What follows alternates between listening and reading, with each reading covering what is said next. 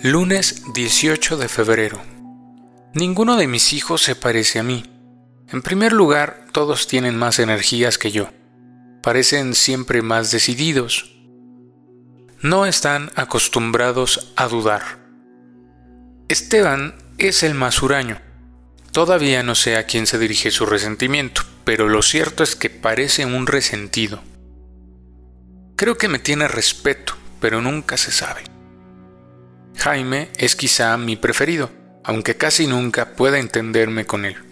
Me parece sensible, me parece inteligente, pero no me parece fundamentalmente honesto. Es evidente que hay una barrera entre él y yo. A veces creo que me odia, a veces que me admira. Flanca tiene por lo menos algo de común conmigo.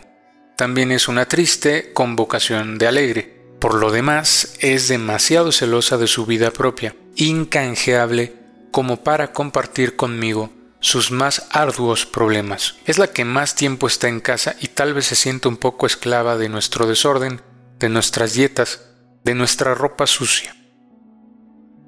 Sus relaciones con los hermanos están a veces al borde de la histeria, pero se sabe dominar y además sabe dominarlos a ellos.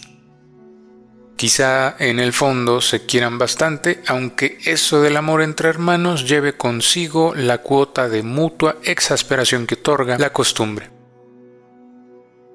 No, no se parecen a mí, ni siquiera físicamente. Esteban y Blanca tienen los ojos de Isabel.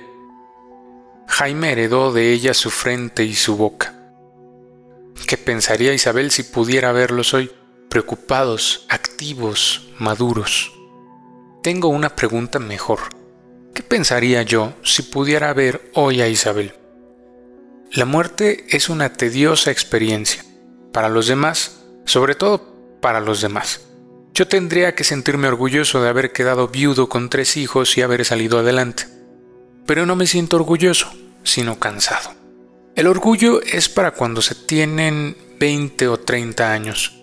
Salir adelante con mis hijos era una obligación el único escape para que la sociedad no se encarara conmigo y me dedicara la mirada inexorable que se reserva a los padres desalmados.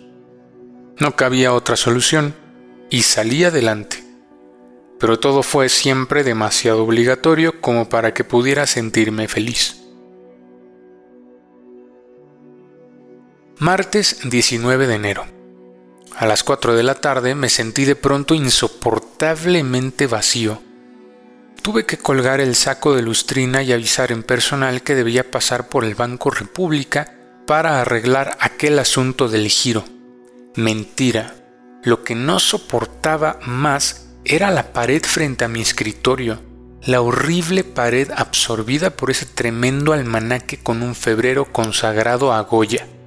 ¿Qué hace Goya en esta vieja casa importadora de repuestos de automóviles? No sé qué habría pasado si me hubiera quedado mirando el almanaque como un imbécil. Quizá hubiera gritado o hubiera iniciado una de mis habituales series de estornudos alérgicos o simplemente me hubiera sumergido en las páginas pulcras de El Mayor, porque ya he aprendido que mis estallos de preestallido no siempre conducen al estallido, a veces terminan en una lúcida humillación, en una aceptación irremediable de las circunstancias y sus diversas y agraviantes presiones. Me gusta, sin embargo, convencerme de que no debo permitirme estallidos, de que debo frenarlos radicalmente, so pena de perder mi equilibrio. Salgo entonces como salí hoy, en una encarnizada búsqueda del aire libre, del horizonte, de quién sabe cuántas cosas más. Bueno, a veces no llego al horizonte y me conformo con acomodarme en la ventana de un café y registrar el pasaje de algunas buenas piernas. Estoy convencido de que en horas de oficina la ciudad es otra. Yo conozco el Montevideo de los hombres a horario, los que entran a las ocho y media, salen a las doce, los que regresan a las dos y media y se van definitivamente a las siete. Con esos rostros crispados y sudorosos, con esos pasos urgentes y tropezados, con esos somos viejos conocidos. Pero está la otra ciudad, la de las frescas pitucas que salen a la media tarde recién bañaditas, perfumadas, despreciativas, optimistas, chistosas. La de los hijos de mamá que se despiertan al mediodía y a las seis de la tarde llevan aún impecable el blanco cuello de tricolina importada. La de los viejos que toman el ómnibus hasta la aduana y regresan luego sin bajarse, reduciendo su módica farra a la sola mirada reconfortante con que recorren la ciudad vieja de sus nostalgias. La de las madres jóvenes que nunca salen de noche y entran al cine, con cara de culpables en la vuelta de las 15.30. La de las niñeras que denigran a sus patronas mientras las moscas se comen a los niños.